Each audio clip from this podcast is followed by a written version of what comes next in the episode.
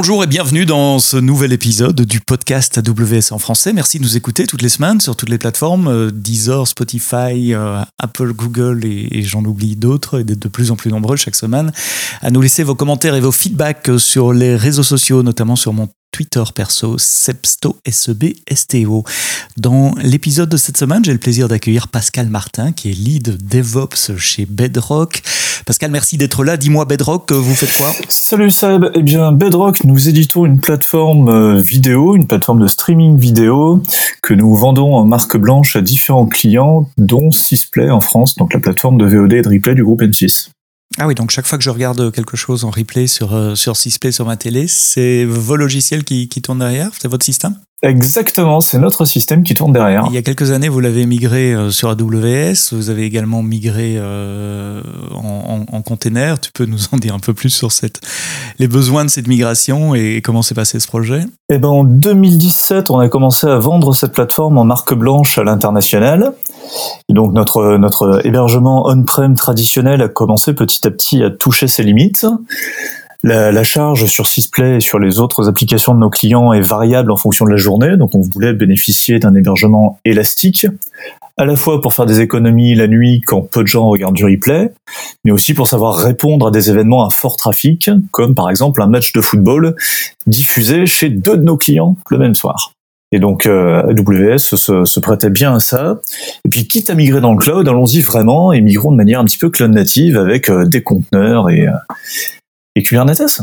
Et donc vous avez fait en, une étape, ce que les clients font en deux étapes d'habitude. D'habitude on lift and shift, et puis après on, on réarchitecture, on replatform. Là vous avez pris les deux, les deux projets à bras le corps euh, directement et, migré une, une archi on-prem vers des, des containers et Kubernetes aussi, tu as dit. C'est ça, on voulait pas faire deux migrations successives, donc du lift and shift et ensuite de la containerisation. On voulait arriver à une plateforme qui fonctionne et qui soit élastique, et donc, euh, bon, on s'est dit, on va directement en conteneur. Après tout, ce qu'on faisait on-prem, même si on n'avait pas d'élasticité, on avait déjà des bonnes pratiques DevOps qui étaient là. Nos développeurs déployaient en continu tout au long, tout au long de la journée. Donc, on était déjà plutôt sur le bon chemin, même on-prem on s'est dit on y va, on y va vraiment et on y va cloud native. Et au cours de cette migration, tu as documenté cette aventure, ce voyage de, migration à la fois vers le cloud et vers Kubernetes dans un, livre en cours de rédaction qui s'appelle le projet Copenhague et dont je mettrai le, lien euh, dans les notes du podcast. Ça raconte euh, l'histoire de cette migration? C'est ça, j'écris effectivement le, plan Copenhague depuis maintenant deux ans et les premiers chapitres ont été publiés il y a un an et demi. Donc maintenant je, je continue d'enrichir ce livre au fur et à mesure qu'on avance. J'ai généralement généralement 3 à 6 mois de retard dans l'écriture, le, temps de prendre un petit peu de recul. Euh, Aujourd'hui, il y a 11 chapitres qui sont publiés, ça fait 280 pages ou quelque chose comme ça. Et c'est vraiment un retour d'expérience qui explique les compromis qu'on a fait, les problèmes qu'on a rencontrés, les choix aussi qu'on a eu tout au long de notre process de migration.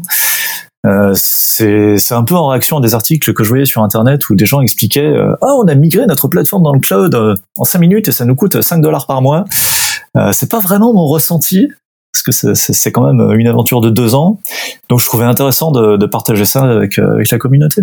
Oui, c'est une migration, mais c'est une réarchitecture euh, profonde également. C'est pas juste prendre une, architecture Kubernetes qui existait et la mettre. Vous, vous avez vraiment changé, réécrit l'application euh, quasiment à partir de zéro, je suppose. Alors, la plupart des applications, on a réussi à les migrer presque à l'identique. Donc, on les a prises, tournées sur du Nginx et PHP dans des VM. On a mis euh, Nginx et PHP dans des conteneurs et ça n'a pas changé de grand chose. Mhm. Enfin, PHP, c'est quand même à peu près les lambda avant l'heure, quoi. Euh, certaines applications, on les a adaptées pour utiliser des services AWS, par exemple SQS au lieu de RabbitMQ. Donc euh, là aussi, bénéficier de l'élasticité du cloud. Et une de nos applications a été réécrite totalement. On tapait sur Cassandra on-prem, on l'a réécrit pour taper sur DynamoDB chez AWS. Mais c'est la seule application qu'on a réécrit vraiment en totalité. Ah donc vous avez réussi à, migrer quand même une partie euh, du code base euh, existant.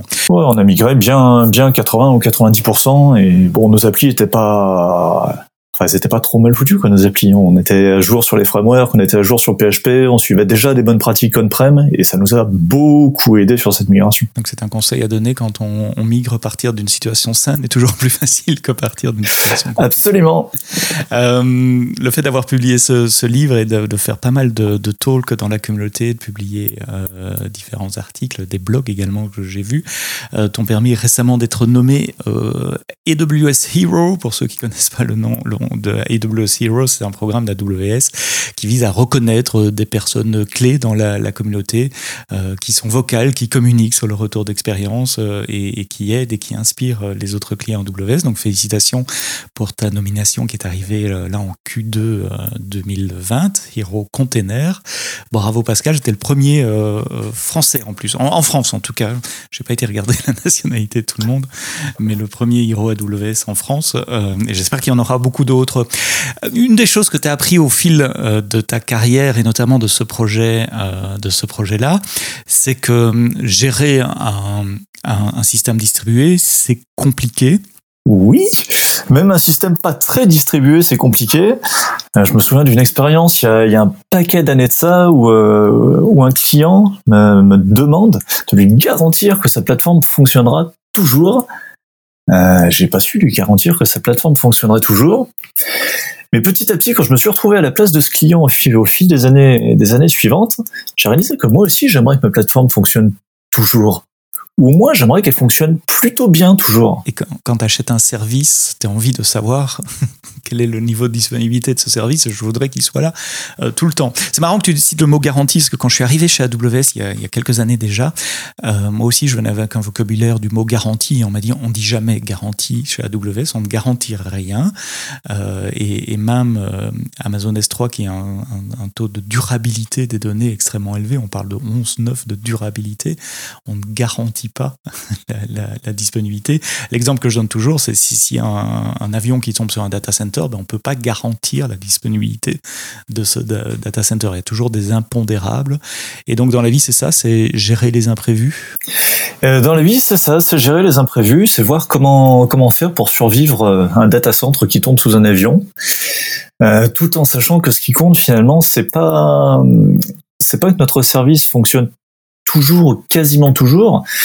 Ce qui compte, c'est plutôt la vision qu'en ont nos utilisateurs. Je reprends un exemple que j'aime beaucoup, qui date d'il y a tout juste un an, je crois. L'an dernier, dernier soir pour saisir les déclarations d'impôts, mmh. le site de déclaration d'impôts s'est complètement écroulé. Ça a fait les gros titres dans la presse. C'était une catastrophe, c'est inadmissible. Que fait l'administration? En fait, le site de déclaration des impôts, il a très bien marché pendant 364 jours et 20 heures il est tombé en panne juste quelques heures. Donc il avait une très très très très bonne disponibilité. Juste il est tombé en panne quand tout le monde essayait de l'utiliser.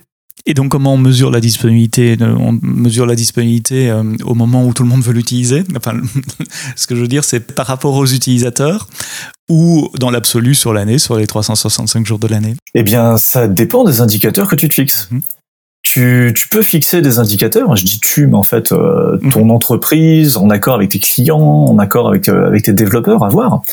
Mais tu peux fixer des indicateurs comme euh, on est disponible X% du temps. C'est ce qu'on dit assez souvent. Mmh. Mais on peut aussi dire euh, qu'on sait répondre à X% des requêtes avec succès. Ce qui est très différent, en fait. Ce qui est très différent et, et, ça a des impacts derrière. Ou alors on peut dire qu'on sait répondre à X requêtes par seconde, ou, euh, ou tu parlais de durabilité, on a X% de chance qu'un fichier existe encore après un an. Donc on a une série d'indicateurs pour mesurer la disponibilité, la durabilité. Et il faut s'amuser un petit peu à choisir ce qu'on veut mesurer. Et donc, tu es en train de nous dire que l'indicateur habituel qu'on voit de dire, voilà, on est disponible à 89, 99,99% du temps, finalement, c'est pas nécessairement l'indicateur le, le, plus adapté en matière d'expérience de, client? Eh ben, pas forcément. Parce que 4,9, donc euh, ça te permet quelque chose comme 52 minutes d'indisponibilité par an, je crois. Mmh. Si tu es indisponible juste pendant l'heure où tout le monde veut saisir sa déclaration d'impôt, ça fait la une des journaux. Ça fait la une des journaux.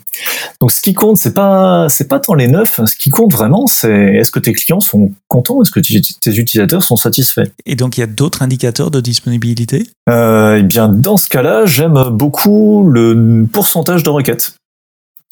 Si j'ai 99,99% des requêtes qui réussissent, finalement, quel que soit le moment où ces requêtes arrivent, les utilisateurs seront plutôt contents.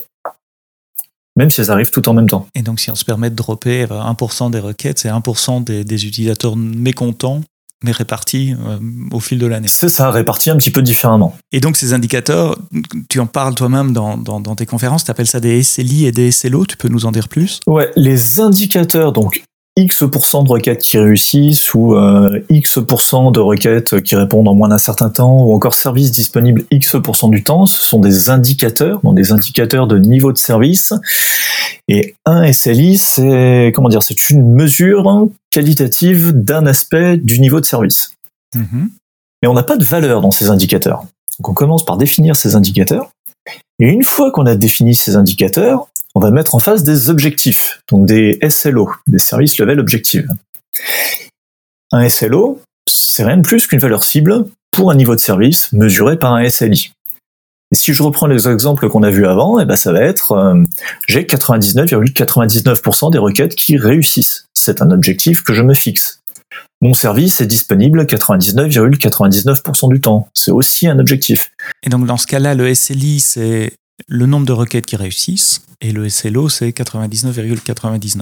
C'est l'objectif que tu te fixes et tu peux te fixer 99,99. C'est ça la séparation entre les deux. Et le, le SLI, c'est très, très orienté métier, évidemment, en fonction du type d'application, en fonction de ce qu'on fait, en fonction du public euh, qu'on va viser. Ça dépend des indicateurs que tu te fixes. Tu peux définir des, des indicateurs très techniques comme le pourcentage de requêtes HTTP qui réussissent ou tu peux fixer des indicateurs très, très métiers, comme le pourcentage de commandes que l'utilisateur essaye de valider et qui réussissent. Et souvent, c'est une combinaison des deux. Si je regarde Amazon en retail, par exemple, on, mesure aussi bien des indicateurs techniques, mais des indicateurs métiers également, c'est-à-dire le nombre de commandes passées par seconde. Si ce nombre-là chute, on sait qu'il y a un problème de disponibilité sur la plateforme. C'est ça, tu, tu pourrais ou devrais, selon les cas, mesurer des indicateurs techniques et métier et mettre les deux en corrélation. Et c'est comme ça que tu vois euh, la fameuse annonce d'Amazon qui gagnait 1% d'utilisateurs s'ils baissaient les temps de requête de 100 millisecondes, je crois, il y a quelques années. C'est parce que ces indicateurs ont été mis en face l'un de l'autre. Et alors, dans la littérature, on voit souvent un autre SL quelque chose, c'est SLA, et tout le monde parle de SLA, rarement des SLI, SLO, c'est quoi la différence? Eh ben, Le SLA, le Service Level Agreement, c'est un contrat que tu passes avec un utilisateur. Et ce contrat va spécifier des conséquences si tes objectifs ne sont pas atteints. Donc dans un cas assez classique, euh, on peut dire mon API doit répondre avec succès à 99% des requêtes reçues pendant un mois. Donc répondre avec succès à des requêtes reçues pendant un mois, c'est un indicateur. 99% c'est l'objectif. Et puis après on va ajouter une deuxième phrase qui dit en cas de non-respect de cet engagement, on fera un geste commercial ou quelque chose. Enfin, parlez-en avec votre service légal. Mais, mais dans l'idée, c'est ça. Indicateur, objectif et l'aspect contractuel par-dessus. Donc un contrat, c'est un SLA, c'est un contrat et c'est en aucun cas une garantie. Quand, quand, quand je vois sur un site web qu'on on, m'annonce 99,99% de disponibilité, ce n'est pas une garantie que le site web sera disponible, c'est juste dire j'aurai un discount ou un rabais dans le prochain. C'est souvent la petite étoile qui est en bas de la page, ouais. Le terme du contrat n'est pas respecté. Euh, alors justement, euh, ça arrive, le, le système s'écroule à un moment. Euh, Qu'est-ce qui se passe Qu'est-ce qu'on fait Eh bien, le système s'écroule. Tu as, tu as deux solutions, enfin deux, deux choses qui peuvent se passer dans ce cas-là.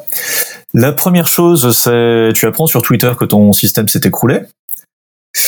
Et c'est pas, pas une très bonne façon d'apprendre que tu as des problèmes.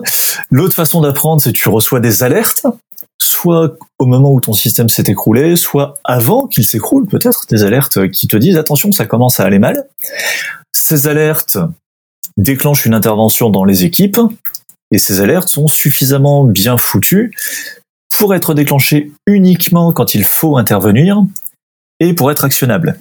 Alors c'est ce que j'allais dire, des alertes. Euh, j'ai déjà géré euh, quelques systèmes euh, et le, défaut des systèmes dont je m'occupais à l'époque, c'est qu'on recevait des alertes à longueur de journée pour tout et n'importe quoi. Et ah oui, encore une alerte, ok, c'est normal, on sait. Comment, comment euh, c'est quoi la, la, la, la, barrière entre art et science pour définir des alertes qui sont euh, relevantes, excusez-moi de l'anglicisme, qui sont pertinentes et qui sont euh, actionnables? C'est une très bonne question et la réponse est extrêmement difficile. Euh, quand on lance un nouveau système, souvent il nous manque certaines alertes importantes et on a d'autres alertes pas très importantes. Bah déjà commencer par corriger les alertes qui sont pas importantes, ça évite euh, d'en avoir plein qui, qui s'accumulent. Et puis finalement se poser la question du euh, qu'est-ce qui est vraiment important? Est-ce que ce qui est important c'est euh, oh là là j'ai une machine qui a 80% de CPU hmm, Non, au contraire c'est bien, on utilise nos machines à fond. Ce qui est important c'est le ressenti des utilisateurs. Et si tu arrives à avoir des alertes qui identifient un problème du point de vue des utilisateurs, bah là, tu as une alerte qui est intéressante. Ça veut dire que les bonnes alertes, euh, je, je retiens deux choses as dit. La, première chose, c'est les, les bonnes alertes, on ne peut pas nécessairement les mettre en place quand on met en place le système. Ça, ça vient après, quand on connaît comment le système fonctionne, quand on connaît son, son baseline. J'ai bien compris ça? C'est assez souvent ce qu'on fait. Ouais. On commence par des alertes plutôt techniques, euh, basées sur des, des métriques un petit peu proxy. Par exemple, la consommation CPU. On se dit quand la consommation CPU augmente, il y aura peut-être un problème.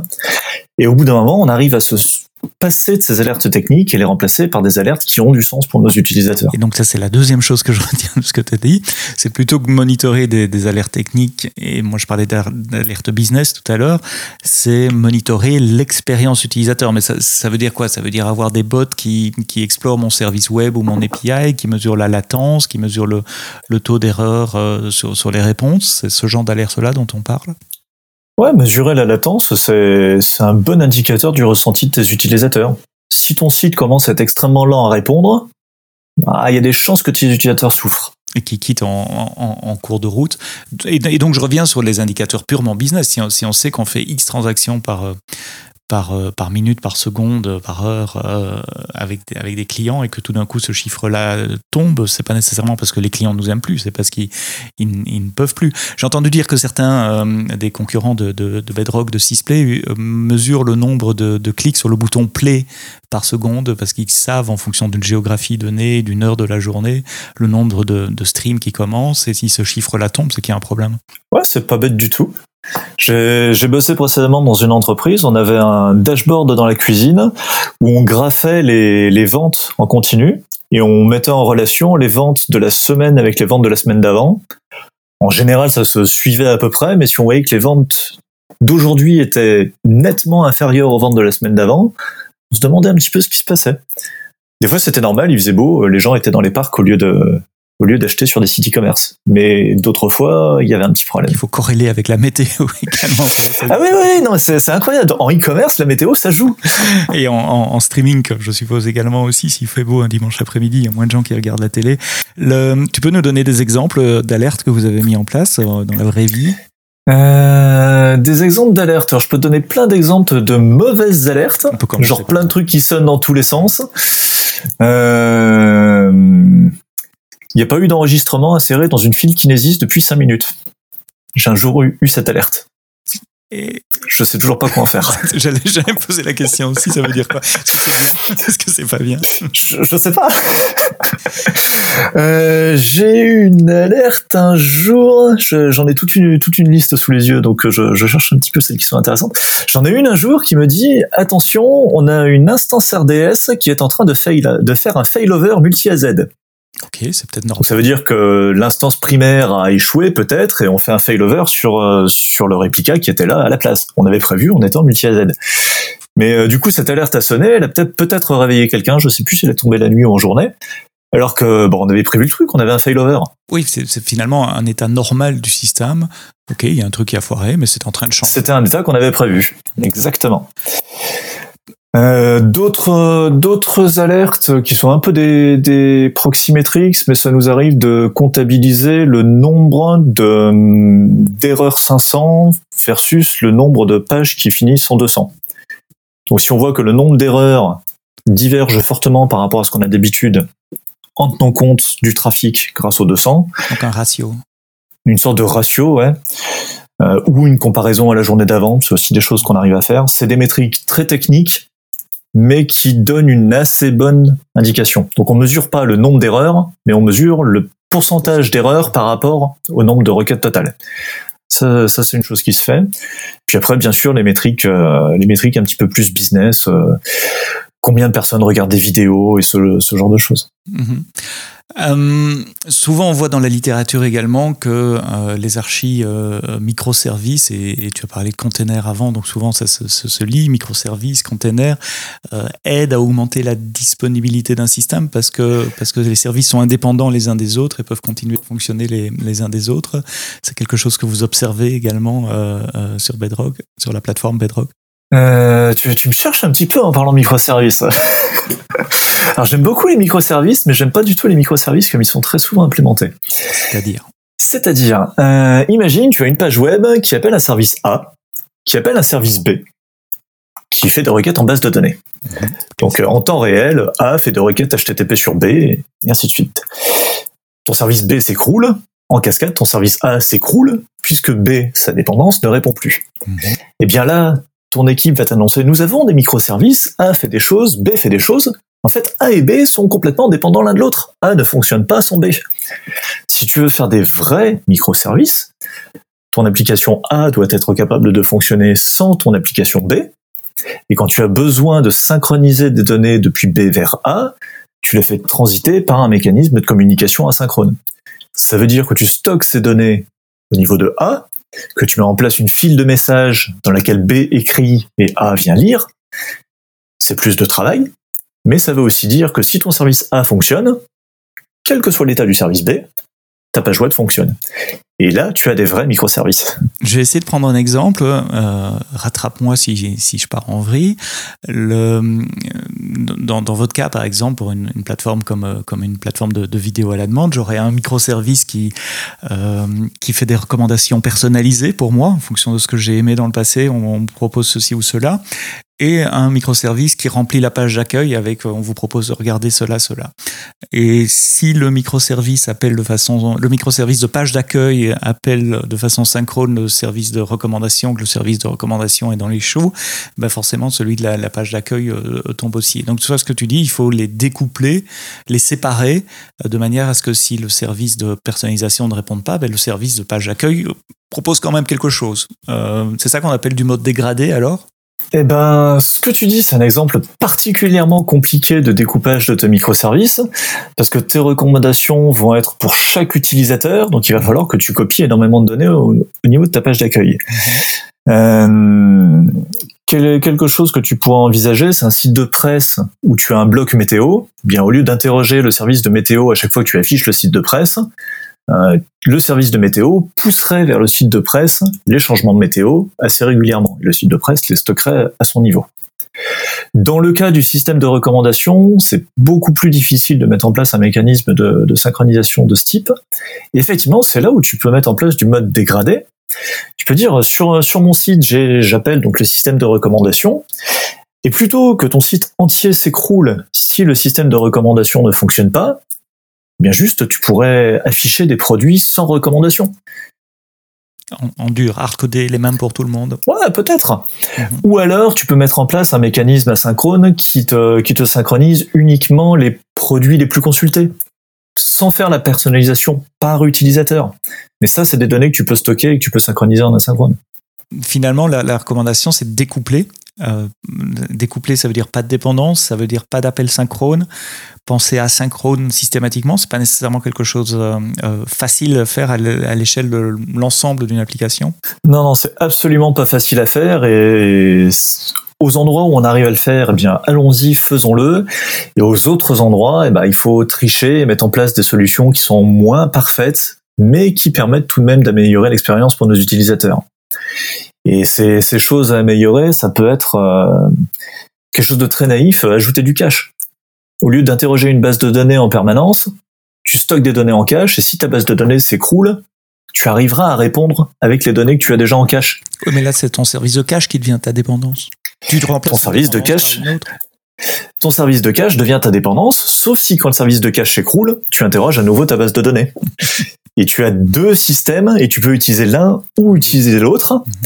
Et si tu prends des, des, bases de données RDS chez AWS, euh, de mémoire, le SLA de, RDS, c'est 99,95%. Le contrat.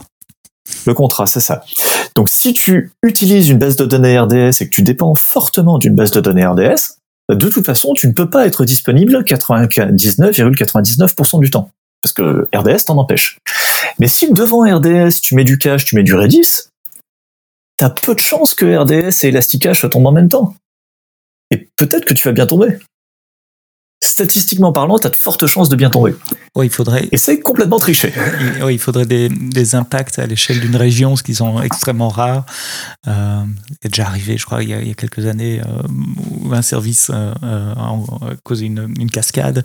Mais là, tu rentres dans un autre aspect intéressant, ce sont les, les design patterns que moi, euh, architecte, euh, ou en tant qu'équipe, on peut mettre en place pour justement augmenter les SLI, enfin les SLO plus exactement, donc les, mesures de disponibilité.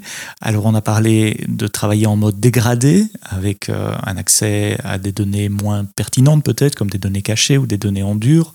Euh, ouais, voire même, voire même, attends, pour le mode dégradé, tu, tu peux faire plus que ça. Euh, je prends l'exemple d'un site de presse. J'ai bossé sur des sites de presse il y a quelques années. Un site de presse, tu sais, quand tu arrives sur un site de presse, il y a, y a plein, plein de blocs un petit peu dans tous les sens. Tu as euh, le menu en haut, un petit bloc qui te dit bonjour Monsieur Martin, le petit bloc météo, un diaporama, la publicité, la, météo, je l'ai déjà dit, une deuxième publicité, un fil d'actualité, enfin plein de trucs. Euh, t'as deux bandeaux à droite, même pas un seul. Et puis dans un coin, tu as le contenu textuel que tu venais lire. Imagine, le bloc de publicité commence à ramer un peu, s'écroule, et là en cascade, le site entier s'écroule. C'est dommage. Moi, utilisateur, la publicité, c'est pas ce qui m'intéressait le plus. Je voulais voir mon contenu textuel. Et je suis prêt, en tant qu'utilisateur, à accepter un site où il n'y a pas la météo, où il n'y a pas le bandeau Bonjour Monsieur Martin, où il n'y a pas le flux d'actualité, où il n'y a pas, enfin, tout ça, tous ces bandeaux, où il y a juste le contenu textuel qui m'intéressait. C'est moins beau. Il y aura peut-être pas de rentrée d'argent puisqu'il n'y a pas les publicités, mais l'utilisateur repartira en étant à peu près satisfait c'est vachement mieux qu'un message d'erreur qui dit bah non notre site il marche plus ou même le navigateur qui t'affiche euh, site indisponible. Ouais, HTTP 505 ou une page customisée. Ouais, ça c'est c'est pas très sympa. Euh, moi j'ai déjà vu l'inverse. Ce que tu décris est une approche très euh, customer centric, euh, client d'abord, et, et c'est ce qu'on aime bien chez Amazon. Mais euh, j'ai déjà vu l'inverse, des sites où les, les, les publicités s'affichaient parfaitement, et c'est le contenu qui avait du mal. Oui, bon c'est une autre question. mode dégradé, on a parlé de, de cache également. les timeouts des de données, c'est une question que j'aime bien poser quand je faisais des conférences face à un public. C'est combien de personnes savent quel est le, le time entre leur application server et leur base de données? Eh bien, par défaut, avec certains clients, c'est 30 secondes ou 60 secondes. Et je parle d'expérience, on a des fois coupé des bases de données pour voir un petit peu ce qui se passait, et puis là, ton application attend 30 secondes. Tu fais 30 secondes, mais les utilisateurs, ils attendent pas 30 secondes, au bout de 3 secondes, ils sont partis, quoi, ils sont allés sur Twitter. Donc mettez des timeouts courts, plutôt d'attendre 30 secondes, ou 10 secondes, ou 5 secondes, attendez, allez, 100 millisecondes au maximum. Et si au bout de 100 millisecondes, vous n'avez pas eu de réponse, bah, c'est le moment de réessayer la requête une deuxième fois. Peut-être que la première fois, il y avait un problème sur le réseau, un paquet qui s'est perdu, je sais pas, une connexion TCP qui a échoué, enfin ça arrive, ça arrive de temps en temps vraiment. Euh, L'an dernier, on l'avait mesuré, ça nous arrivait une requête sur un million à peu près. Hein, euh, donc mettez un timeout court, au bout de peu de temps, réessayez la requête, peut-être réessayer une deuxième fois après, peut-être une troisième fois, pas plus, parce qu'au bout d'un moment, vous allez bouffer toutes vos ressources à faire des retries. Et puis, espacer un petit peu vos retries? Vous faites une requête, elle échoue, réessayez rapidement, ça échoue à nouveau, attendez plus longtemps avant de réessayer, ça échoue encore, attendez encore plus longtemps, et puis au bout d'un moment, arrêtez. L'idée, c'est de pas de mettre, si la base de données a vraiment un problème, parce que c'est pas un paquet réseau qui est tombé, si tous les front-ends commencent à, refaire des, des demandes sur un, service qui est déjà euh, mal en point, on va l'achever en fait. Ah bah tu vas complètement l'achever.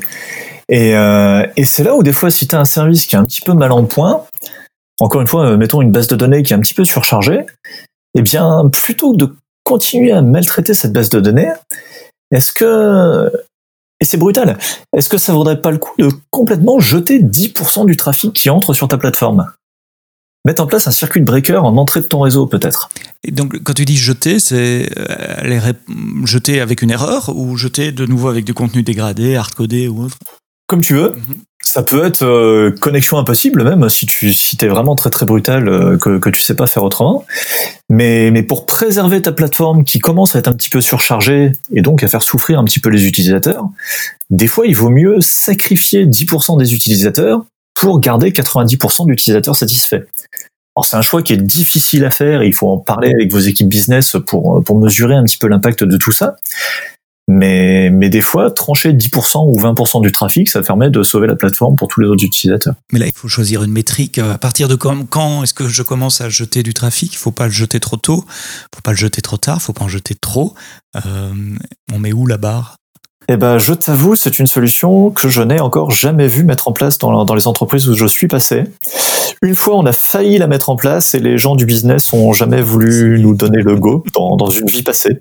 C'est une expérience passée. On avait fait tout le truc, on savait que ça marchait. Et, euh, et les gens du business nous ont dit, mais non, on peut pas sacrifier 10% d'utilisateurs. sacrifier 100%. Ah, du coup, ils ont, oui, oui, euh, à la panne suivante, on a sacrifié 100% des utilisateurs. Bon, voilà. Sur les timeouts également, avoir des, des timeouts euh, euh, plus petits. Au plus on se rapproche de l'utilisateur, au plus petit. Je veux dire que si la, base de données fait un timeout après, je sais pas, 10 secondes, mais que l'app serveur qui l'utilise, enfin, ou l'API qui l'utilise, elle timeout après 15 secondes et ainsi de suite, euh, on va avoir d'autres genres de problèmes. Il faut aller toujours du, du plus gros timeout en back au plus petit vers l'utilisateur. Euh, l'inverse, parce que si ton timeout en base de données est à 10 secondes et que ton application met une seconde à traiter les résultats, il bah, faut que tu aies au moins 11 secondes de timeout côté utilisateur. Je prends des chiffres volontairement très gros, il faut, faut, tout diviser par 10 ou par 100. Mais, euh, mais idéalement, tu mets en place un entonnoir de timeout. Et au niveau de ton cloud front, tu as, et encore une fois, les valeurs sont exagérées, 30 mhm. secondes. Au niveau de ton load balancer, 25. Au niveau euh, de ton ingress Kubernetes, 20. Au niveau de ton application, 15. Au niveau de la base de données, 5. Et au niveau d'Elasticache, 5 aussi. Donc si tu fais la somme des deux 5, ça fait 10, et puis tu rajoutes 5, 5 secondes à chaque couche de ton entonnoir. Encore une fois, diviser, diviser tous ces temps par 10 ou par 100, mais, euh, mais pour donner l'idée, c'est ça. J'aime bien l'idée de l'entonnoir, c'est très visuel. Un entonnoir entre la, requête client et, le back-end. Donc en design pattern, on a parlé de cache, on a parlé de timeout, on a parlé de, de réessayer avec un délai d'attente, on a parlé de mode dégradé une fois qu'on a un système dans lequel on a implémenté ce design pattern et on a les, bonnes alertes pour euh, représenter l'expérience utilisateur et pour alerter quand quelque chose se passe au niveau de l'expérience utilisateur, est-ce qu'on devient suffisamment confiant pour bien dormir la nuit? Première question. Et deuxième, si on est suffisamment confiant, est-ce qu'on peut se permettre euh, de tester le système en, en temps réel, euh, en dire, ben voilà, j'augmente les timeouts de ma base de données pour simuler ce qui va se passer si jamais la base de données ralentit? Euh, Potentiellement, oui. Tu peux rajouter quand même avant de, mettre en place de la redondance, par exemple un, primary et un failover sur, sur RDS. C'est quelque chose qui se fait, c'est un clic dans une console ou une ligne de Terraform. Euh, si tu veux répondre à la problématique de l'avion qui, qui tombe sur ton data center, eh bien tu déploies ton application dans plusieurs régions du monde. Je dis pas que c'est facile, je dis que c'est possible. Plusieurs zones de disponibilité déjà. Plusieurs AZ déjà, ça c'est assez facile, et ensuite même plusieurs régions. Mhm. Et tu vas, tu vas augmenter beaucoup, beaucoup ta disponibilité. Euh, et une fois que tu as confiance, bah, casse des choses. Tu éteins des instances au hasard, tu éteins des serveurs au hasard. Et c'est quelque chose qu'on fait chez Bedrock. On le fait, on le fait assez peu sur les services managés, mais on le fait au niveau de Kubernetes. toutes nos applis sont déployées dans Kubernetes. Et Kubernetes, ça tourne sur des worker nodes qui sont des instances EC2. Mhm. Et euh, bah, les instances EC2, ça coûte, ça coûte un petit peu cher quand même.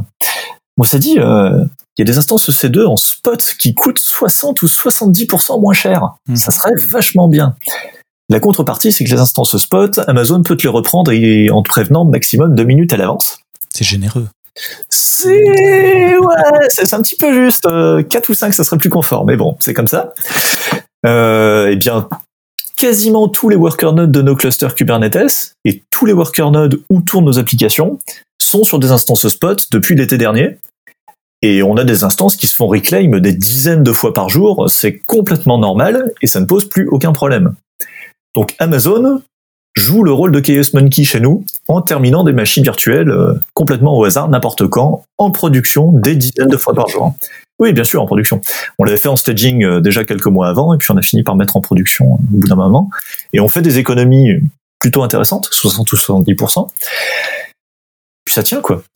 Est-ce que c'est le, le, golden standard, l'espèce d'image euh, auquel euh, toutes les architectures doivent tendre, cette espèce d'hyper disponibilité où on peut casser des services en production, on peut casser de l'infrastructure en production et le service continue d'être rendu pour l'utilisateur? De toute façon, tu vas avoir des choses qui vont casser en production. C'est la vie, c'est comme ça. Euh, des serveurs, ça tombe en panne. des maintenances, ça arrive. Une AZ entière qui disparaît, ça arrive pas très souvent, mais des fois ça arrive. Ça devrait pas, mais oui. Voilà, occasionnellement ça arrive, et c'est pour ça qu'on fait du multi-AZ.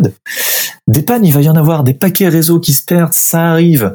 Euh, un développeur qui déploie un truc buggé, qui te plante complètement un microservice, ça arrive. Même euh, des fois un peu souvent. Donc il faut prévoir. Si, si on a prévu tout ça, si on sait résister à une panne à un endroit, et que le reste de notre plateforme continue à fonctionner, eh bien, tant mieux. Ça veut dire que si les choses cassent, c'est pas très grave nos utilisateurs restent satisfaits. Tu parlais au User Group de Paris il y a quelques, quelques semaines, quelques mois, et euh, tu disais un système distribué, finalement, il fonctionne jamais à 100%. Il, fonctionne toujours en mode dégradé. C'est ça, c'est une citation qui, qui, se trouve sur Internet qui dit euh, Distributed systems are never up, they exist in a constant state of partially degraded service mon, accent anglais est absolument horrible, c'est pour ça que je parle en français d'habitude. Mais c'est ça, les systèmes distribués ne sont jamais opérationnels. ils existent dans un état constant de service partiellement dégradé. Il y a toujours un truc, par-ci ou par-là, qui est en panne. Et si on arrive à l'accepter, l'intégrer et faire en sorte que nos plateformes continuent à fonctionner, même quand quelque chose est en panne, bien on dormira beaucoup mieux la nuit. Je vais terminer par là. Qu'est-ce qui fait qu'un team ou une entreprise est plus, a plus de succès dans cette approche-là que d'autres? Il y a une question de mentalité. Il y a, à, quoi ça tient? Alors il y a certainement plein de critères et j'ai pas changé de boulot assez souvent pour tous les connaître sans doute. Mais euh, mais un de ces critères c'est c'est bosser ensemble. Enfin le mon but c'est pas de développer une API. Mon but c'est pas de configurer des serveurs. Mon but, c'est pas non plus de déployer une application. En vrai, mon but et le but de mes collègues, c'est de fournir un service. Donc euh, développeur, ops, DevOps, FinOps, DevSecOps, peu importe comment on nous appelle, il faut qu'on tende vers un seul métier qui est fournir un service à nos utilisateurs et à nos clients. Pascal Martin, merci. Euh, Pascal, le plan Copenhague, comment nous avons migré la plateforme Sysplay vers le cloud sur AWS et Kubernetes, c'est le livre en cours de rédaction dont je mettrai le lien sur, euh, sur les notes du podcast. Et puis vous retrouvez euh, Pascal également dans différents user groups et, conférences pour parler notamment de résilience. Conversation très intéressante. Merci d'avoir passé un peu de, de temps avec nous. À très bientôt pour un épisode du podcast AWS en français. Et d'ici là, quoi que vous codiez, codez-le bien.